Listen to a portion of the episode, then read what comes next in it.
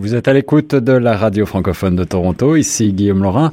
À l'heure où la francophonie ontarienne subit de plein fouet les coupures budgétaires d'un gouvernement qui, il faut bien le dire, ne s'est jamais montré très francophile, et alors que des allégations de mauvaise gestion de certains organismes francophones fragilisent notre crédibilité, c'est dans ce contexte que était présenté la semaine dernière euh, le dernier rapport du commissariat au service en français, François Boileau, en présence de l'Assemblée de la francophonie de l'Ontario et euh, de son président, Carole Jolin, avec qui j'ai l'honneur de m'entretenir. Bonjour, Monsieur Jolin.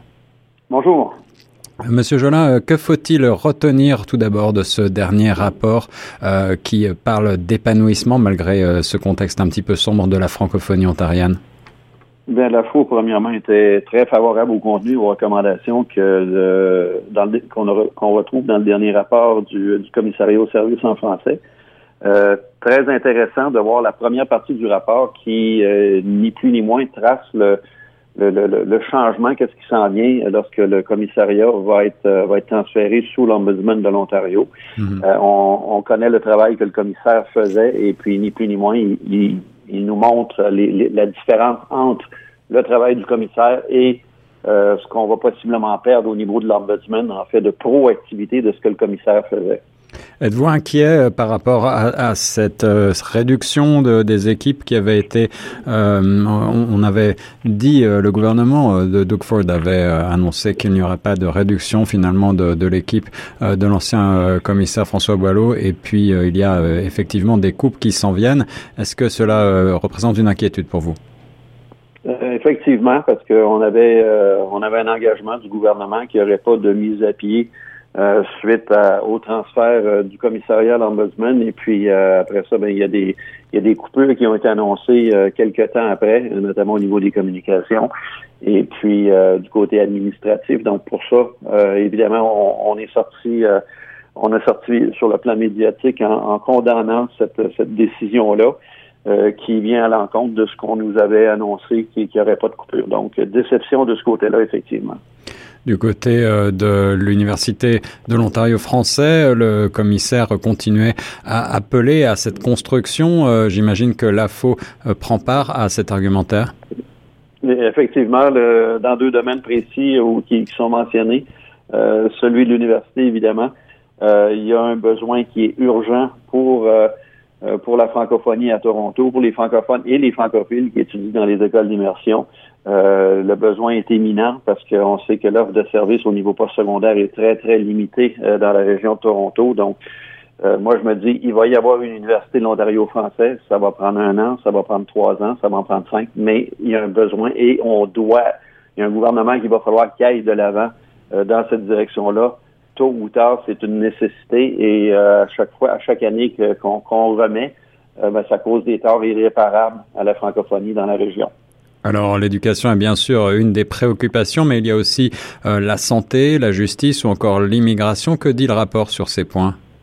Ben, Au niveau de la santé, euh, on est dans, le début d'une réforme. La réforme a été annoncée et puis elle va s'implanter euh, tranquillement. Très important que les entités de planification qui planifient les services de français continuent à... on a l'assurance qu'ils vont continuer à travailler, mais euh, leur mandat euh, a besoin d'être précisé et puis c'est une belle occasion de leur donner plus de pouvoir dans la dans la machine de la santé justement pour pouvoir euh, pour pouvoir planifier les services et s'assurer qu'on qu'on a, qu'on a accès plus facilement aux services en français en santé.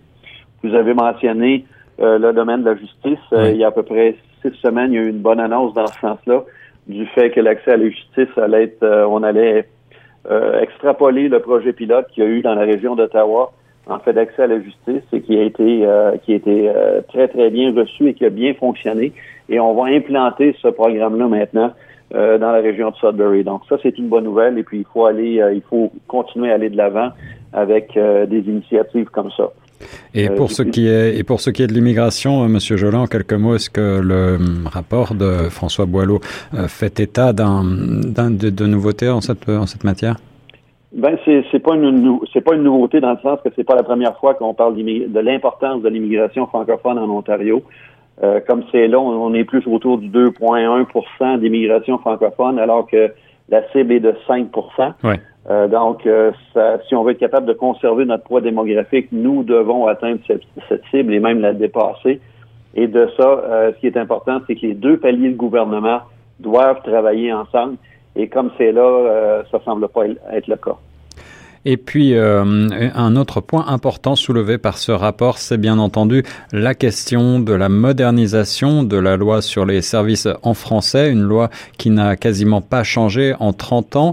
Euh, L'AFO soutient cette volonté de modernisation? Effectivement, on est impliqué euh, d'ailleurs euh, du côté de l'Assemblée de la francophonie. On a, on travaille avec, on a un comité aviseur qui, qui travaille sur ça et nous allons soumettre au gouvernement euh, une version, euh, une réforme de la loi sur les services en français, donc avec le libellé, euh, le libellé légal, si on veut, comme on le retrouve dans une loi. Donc, on est en train de faire ce travail-là. Et puis, Madame, Madame nous a déjà dit qu'elle saluait l'initiative de l'Assemblée de la francophonie, justement, d'aller de l'avant et d'amener quelque chose de concret au gouvernement à partir duquel on va pouvoir travailler. Et alors, est-ce qu'on va pouvoir s'attendre justement à, à, passer enfin à, l'ère euh, numérique avec les, les, services en français? Ben, c'est un, c'est une façon, euh, il faut aller dans cette direction-là. Euh, et puis, c'est une, en utilisant la, la, la technologie aujourd'hui de façon efficace, on devrait être capable de pouvoir donner les services justement en français euh, partout en Ontario. On sait que euh, a à peu près 80% de la population qui est desservie de par les régions désignées. Il y a encore 20% euh, de la population qu'on ne réussit pas à atteindre. Euh, je pense que c'est important d'utiliser les technologies justement pour pouvoir étendre les services et que ce soit beaucoup plus facilement accessible partout en Ontario. Pour terminer, Monsieur Jolin, vous avez euh, travaillé aux côtés du commissaire François Boileau pendant les 11 ans de son exercice. J'imagine que c'est avec émotion que vous l'avez vu quitter ses fonctions. Ben moi, c'est davantage dans les trois dernières années. J'ai eu l'occasion de, croiser M. Boileau à maintes reprises. Euh, très déçu de voir partir euh, quelqu'un d'engagé, de passionné et euh, qui, avait, il y a toujours une vision euh, très très précise pour ce qu'il voulait faire au niveau des services en français. donc ça va être c'est une grosse perte pour la francophonie. Le président de l'Assemblée de la francophonie de l'Ontario, Carole Jolin, répondait à mes questions sur Choc FM 105.1. Merci beaucoup, Carole Jolin. Ça m'a fait plaisir. Bonne journée.